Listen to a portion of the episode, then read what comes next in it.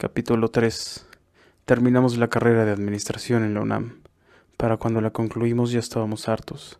Habíamos llegado a tal desesperación que ese día queríamos ponernos muy ebrios. Para el fin de cursos ya teníamos tiempo planeando ir al Éxodus. A celebrar hasta el fondo. Fuimos los primeros en llegar y nos causó mucha gracia porque el bar estaba prácticamente vacío, pero eso no nos detuvo. Además, fue por la ausencia de asistentes que pudimos explayarnos mejor. Leticia estaba tan hermosa. Se había puesto el vestido verde que me encantaba y que resaltaba sus ojos verdes. La primera y única vez que la había visto ese vestido fue cuando la conocí. Aquel día había ido a tramitar mi beca por última vez, en el último año de la carrera. Cuando entré, vi a una chica con un vestido verde.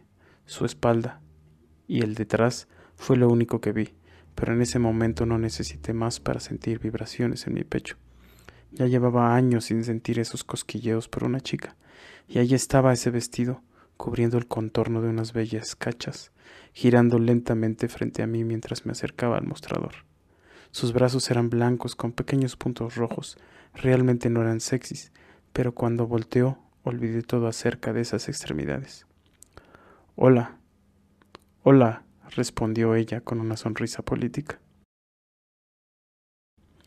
Sentado junto a Sebastián, Claudia no dejaba de parlotear acerca de lo mal que el gobierno manejaba los programas sociales en las comunidades.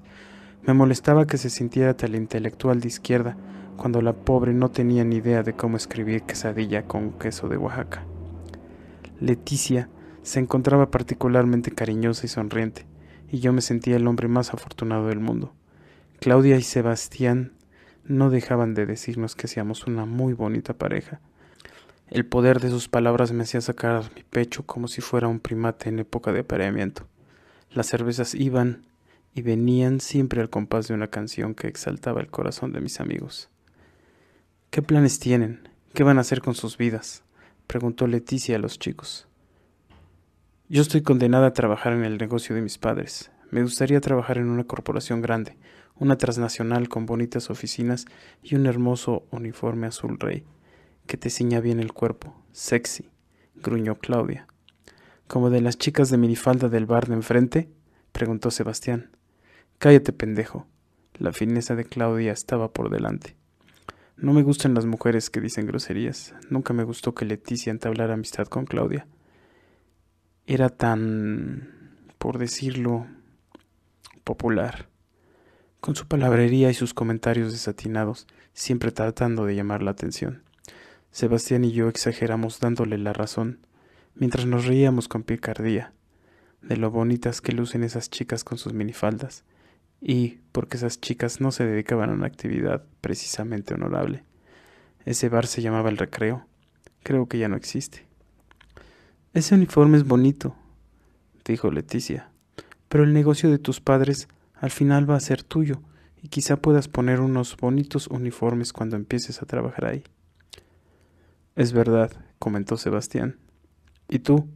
¿Qué vas a hacer? dije tratando de continuar con ese tema en boga.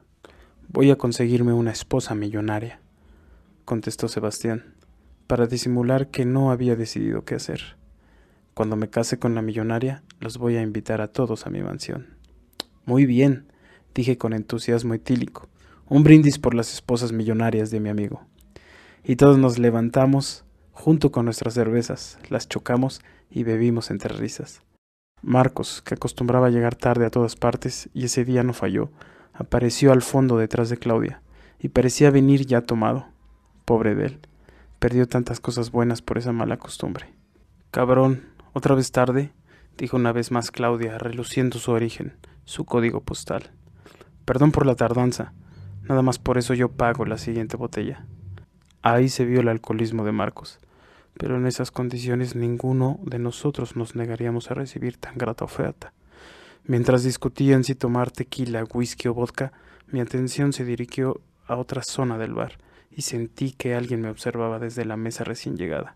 Estaba a 45 grados de mi derecha y una chica me miraba. Tenía una playera de tirantes de Hello Kitty y un moño negro sobre su cabeza como una pequeña gatúbela. Seguro era del José Martí. Nos vimos por segundos, y después su compañera contigua se aproximó, y juntas Partieron al baño. Tenía una delgadez firme que permitía percibir debajo de sus pantalones rojos sus muslos y su vientre, y demás paraíso para tantos hombres, la locura y la perdición de muchos otros. Su belleza era diferente a la de Leticia. Ella no era curvilínea, y su cuerpo no llamaba a la lujuria. Su delgadez me llamaba más a practicarle el amor. El cuerpo de Leticia incitaba a que vaciaras tus instintos más bajos hasta que alguna parte de tu cuerpo doliera. Tráigame una botella de Chivas Riga. Ay, papá, sí que te vas a rayar. Claudia en acción replicó. La botella llegó antes de que la chica Kitty, y Marco sirvió una copa a cada uno de nosotros. ¿Qué te pasa? ¿Quieres que acabemos tirados en la calle? Está bien fuerte esta madre. Sebastián protestó.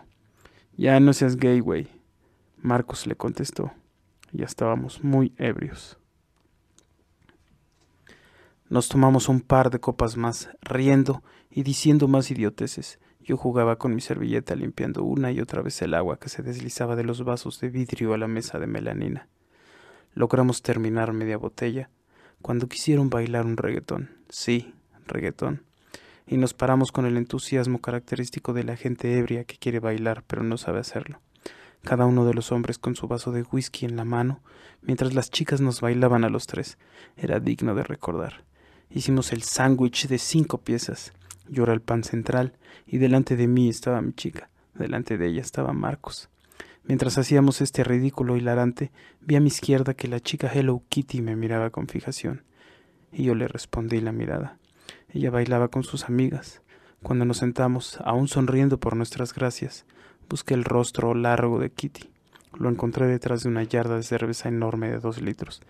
La miré cinco segundos. O eso creo, porque para mí fue una eternidad. Y ella me sonrió bajando su mirada para después decirle algo a su amiga.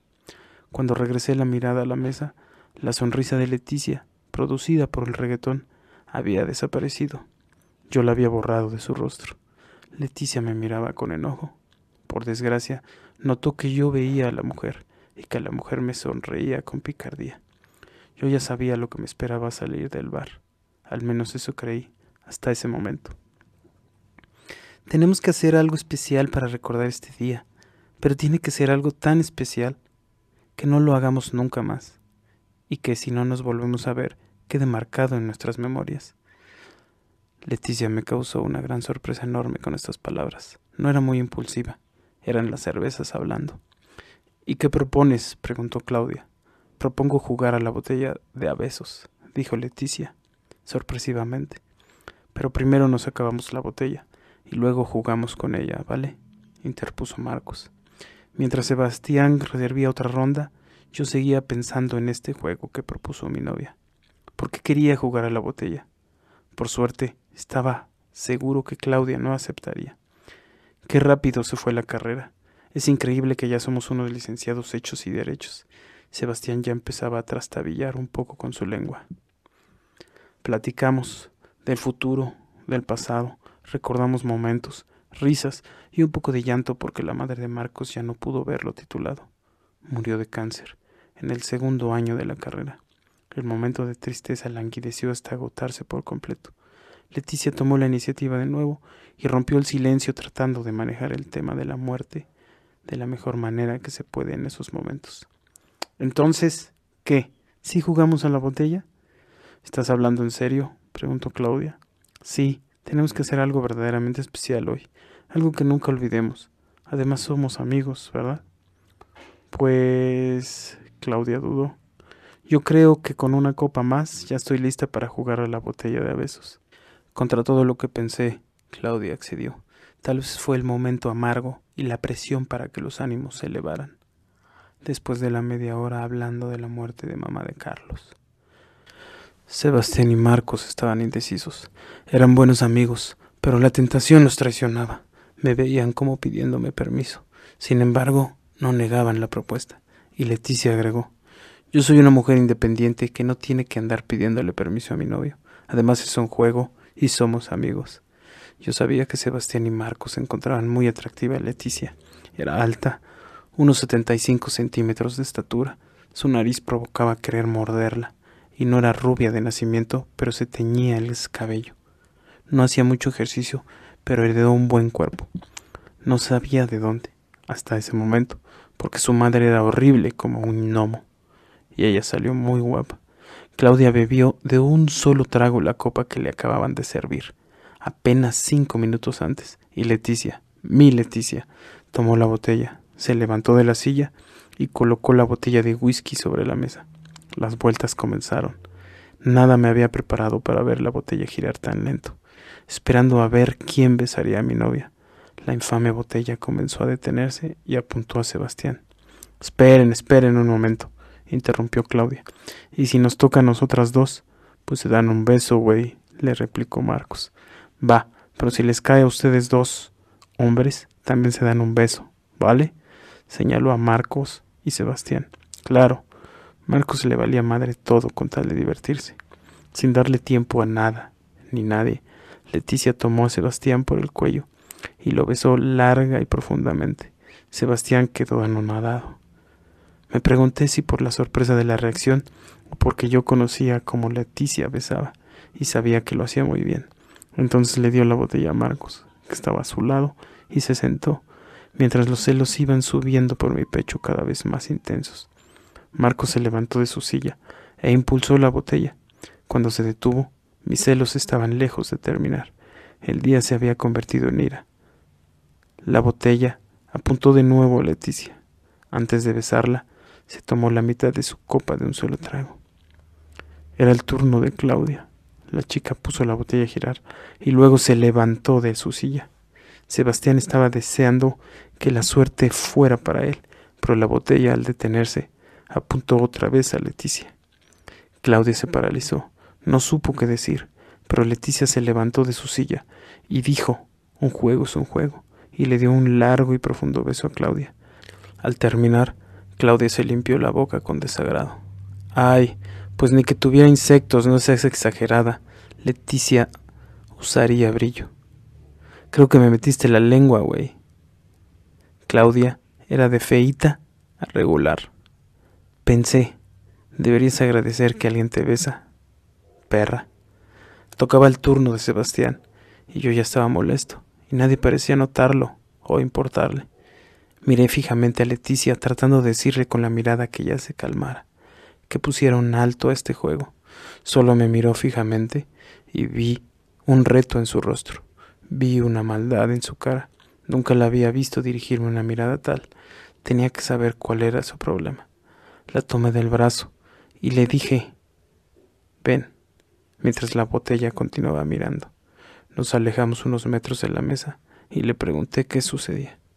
No sé, ¿por qué no se lo preguntas a la zorra que estabas mirando hace rato? Y me dejó plantado ahí. Regresó a la mesa para seguir jugando. Los demás estaban desconcertados pero no de gravedad, al contrario, nos alentaron a seguir jugando y divertirnos, porque era un día especial. Pocas cosas me hacían enojar, pero que me dejaran hablando sin la posibilidad de defenderme y de dar mis razones y argumentos hacía que me hirviera la sangre. Permanecí parado unos segundos, contando hasta diez como me aconsejaban en unos comerciales de mi niñez, mientras me gritaban que regresara. Vente a jugar, güey. Ya, vente. El coraje disminuyó y me percaté de la ausencia de los celos. Habían sido opacados por el coraje. Así que reflexioné. Si no puedo controlar los celos, tal vez el coraje sí. ¿A quién le toca? dijo Leticia.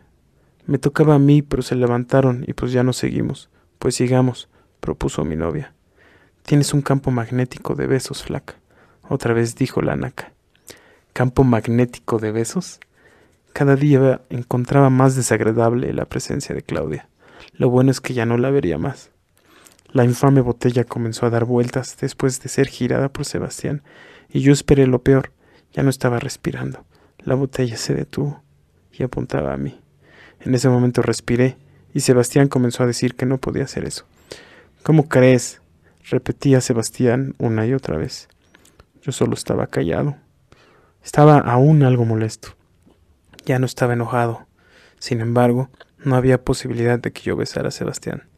De caballeros, ¿verdad? mientras me ofrecía su mano para estrecharla. Pero Claudia, la naca de Claudia, seguía diciendo Tienen que besarse. Leticia y yo sí lo hicimos. No es justo. Marcos ni siquiera se metía en la discusión, pero reía y sonreía, mordiendo la punta de una cerveza que ya no tenía contenido alguno. Parecía que deseaba que lo hiciéramos, pero no se atrevía a decirlo. Era bizarro el momento. Entonces Leticia dijo unas palabras mágicas. Qué putos, ¿eh? Yo sabía que ella no decía groserías a menos que estuviera muy enojada. La miré y me dio una vez más esa mirada retadora, como esperando que la golpeara o algo así. Yo no entendía todo este coraje por una mirada con una chava que ni conozco. Su desprecio continuaba en su rostro, y ese fue mi límite. Una vez más, hablando el alcohol a través de mi cuerpo, me incorporé de mi silla, y mientras Claudia, Marcos y Sebastián continuaban discutiendo qué tan putos éramos nosotros por no cumplir con el juego, me acerqué por detrás a Sebastián.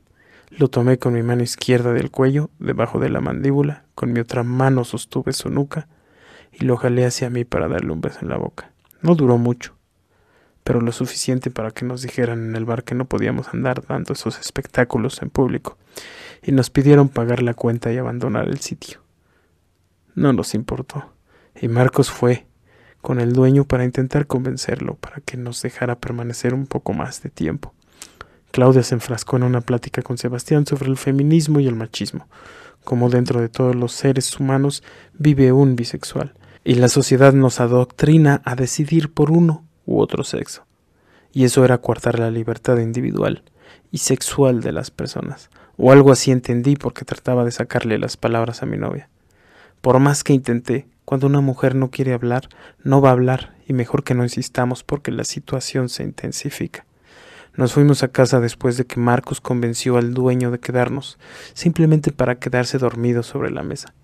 De camino a casa, en mi auto, después de llevar a Claudia a su casa, traté de hablar con Leticia. Yo insistí en que no eran maneras de manejar una situación de celos, porque después de todo no había pasado nada entre la chica del bar y yo. Después de diez minutos, creí que mi monólogo había surtido efecto porque pronunció sus primeras palabras desde que se había despedido de Claudia. ¿Y te gustó besar a Sebastián? ¿Qué? Que si te gustó besar a Sebastián. Sí, sí te escuché, pero ¿por qué me preguntas eso? Estaba molesta por el beso con Sebastián. Llevaba más de una hora tratando de resolver nuestras diferencias producto de sus celos con una desconocida, y ahora me hablaba de un beso en un juego estúpido que ella había propuesto y que después incitó. ¿Por qué lo hiciste? Estábamos jugando, incluso Claudia y tú nos insultaron por no cumplir. No parecía que estabas jugando, sentenció mi amada. Discutimos un rato más, y nunca pude satisfacer a Leticia con ninguna de mis respuestas. Hasta me dijo que estaba cansada y se despidió. Era medianoche y yo estaba cabreado. Conduciendo a casa pasé muy cerca del Éxodus. Miraba el asfalto y las líneas amarillas pasaban a los lados de mi auto, mientras mis impulsos sutilmente inundaban mi pecho con la idea que nubló mi razón. Quería desahogarme por el coraje que traía dentro y que Leticia había estimulado. No encontré mejor forma para desahogar mi frustración que regresar al Exodus y buscar a la chica Hello Kitty así que jalé imprudentemente el volante antes de pasar la última salida que me llevaría a mi encuentro con esa preciosura. Casi muero por meterme enfrente de un camión que transportaba sodas.